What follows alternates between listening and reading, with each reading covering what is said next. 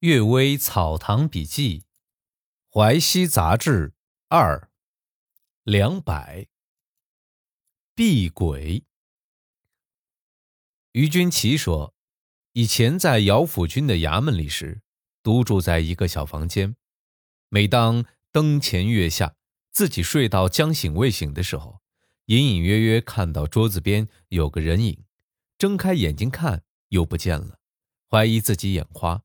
但是也不会夜夜都眼花的呀。后来我装睡等着，原来人影是个粗使婢女，慢慢从墙角走出来，仔细听了很久，才敢移动脚步。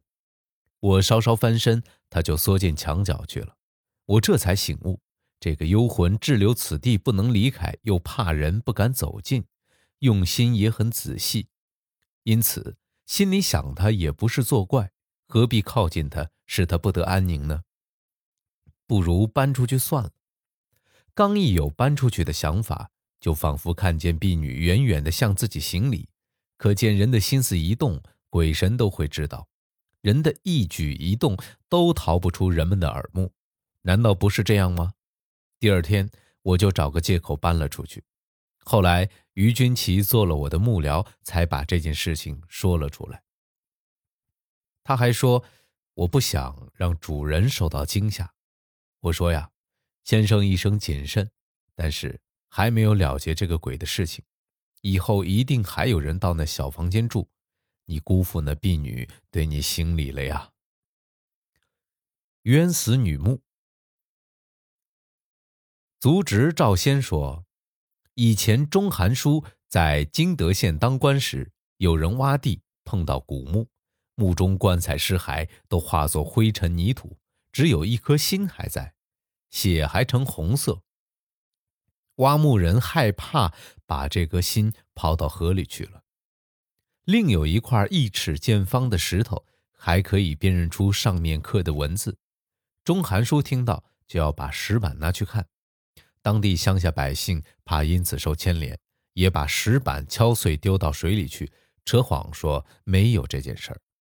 这是街市的人乱传的。中韩书免官以后啊，才买到石板文字抄录本子。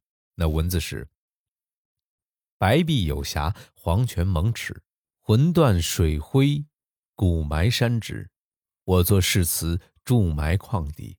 千百年后有人发此，尔不真耶？小为泥载，尔躺闲冤，心中不死。文末题：壬申三月。更石翁为第五女作。原来啊，他的女儿含冤而死，他用这块石板代替墓志铭。现在看到那颗心仍然没有腐朽，可知这个女儿受冤枉是真的了。不过那个更石翁无名无姓，女儿又没有丈夫的家族姓氏，有年月却没有朝代年号，不知道到底是什么人。无法考察这件事的事实，这就使这件奇迹不能明明白白，这真是可惜呀。第三个故事，李路听。许文木说，康熙末年，有个买卖古董的李路听，是他父亲的朋友，善于下六人卦，不过只在早晨起床之后为自己占一卦，而从不肯给外人算卦。他说。泄露未来的事情太多，是神灵所厌恶的。有人拿他来和邵康节相比，他说：“我才得到邵康节的六七分而已。”有次我算卦，说某天有仙人拄着拐杖来访，在我家饮酒题诗后才肯离开。我点上香等着，原来是有人带着一只雕刻吕纯阳像的竹拐杖来出售。吕纯阳雕像做斜以一只。倾斜的酒葫芦的样子，又刻着“朝游北海”这首诗。邵康节哪会有这种事物呢？李路听年纪五十多岁，没有儿子，只有一个侍妾。有一天，许文木的父亲去拜访时，听到李路听的侍妾在哭泣，还唠唠叨叨地说：“这是什么事儿？能拿来跟人家开玩笑？大概是考验我吧。”又听到李路听极力分辨说：“这是真的，并非开玩笑。许文木父亲就问他们争吵的缘故。李路听说，这事儿啊实在太奇怪。今天我算卦，有两个客人来买古董，一个是她前世的丈夫，还有一夜夫妻的缘分；一个是她今后的丈夫，应当在半年内和她结婚。连我在内三个丈夫会一起相聚。我把卦语告诉了他，他就十分生气。不过命运注定不可改变，我不哭，他却哭了；我不忌讳，他却忌讳。这不是个傻女人吗？过了半年，李露汀果然死了，侍妾被卖到一位翰林家中，翰林夫人不准收容，过了一晚就被打发出来。后来又被卖到一位中书舍人家里，才安定下来。第四个故事，婚约。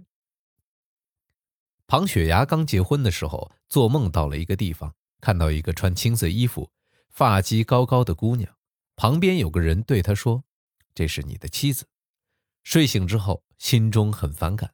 后来再婚，娶的殷氏。模样好像就是梦中见到的姑娘，所以《从碧山房集》里有首悼亡诗说：“慢说前因与后因，眼前业果定谁真？与君琴瑟出调日，怪煞箜篌入梦人。”就是记载的这件事情。考察一下，箜篌入梦有两个故事，一个是《仙传拾遗》中记载。薛兆勾了陆长元女儿的生魂去和崔宁相会的事儿，另一个是异史记载卢尔舅勾了柳家女儿的生魂去和李生相会的事儿，都是把人家的未婚妻当做艺妓来侍奉酒宴，这个也太过恶作剧了。最近听说吕道士等人也有这种法术，啊，吕道士的故事呢，在《滦阳消夏录》有记载。最后一个故事，刘石渠。叶吕亭说，他祖父还赶上见过刘石渠。有一天啊，晚上喝酒时，有个要好的朋友硬逼刘石渠召唤仙女。刘石渠叫他打扫一个房间，门口挂上竹帘，桌上点上一堆蜡烛，大家把酒席搬到院子中间。刘石渠自己一面念咒，一面迈着歪歪斜斜的步子。拿着戒尺一拍桌子，竹帘里果然出现一位亭亭玉立的女子。朋友一看，原来是自己的侍妾，跳起来就要打架。刘石渠急忙用戒尺再一拍桌子，只见一道火光曲曲折折，像闪电似的，侍妾已经穿过竹帘消失了。刘石渠笑着对朋友说：“啊，我们有二十年的交情，怎么会作弄您的侍妾呢？”刚才是勾来的狐女，变成您侍妾的形象，引您生气，开个玩笑罢了。朋友急忙回去看，侍妾还在不停的刺绣，这样开玩笑，大概也算是不急不离的玩笑了。我由此想到李少君召唤李夫人的灵魂，只许远看，不能近观，恐怕也是勾换的妖怪狐精之类的变化形象罢了。感谢各位收听今天的《阅微草堂笔记》，我们今天就读到这里，晚安。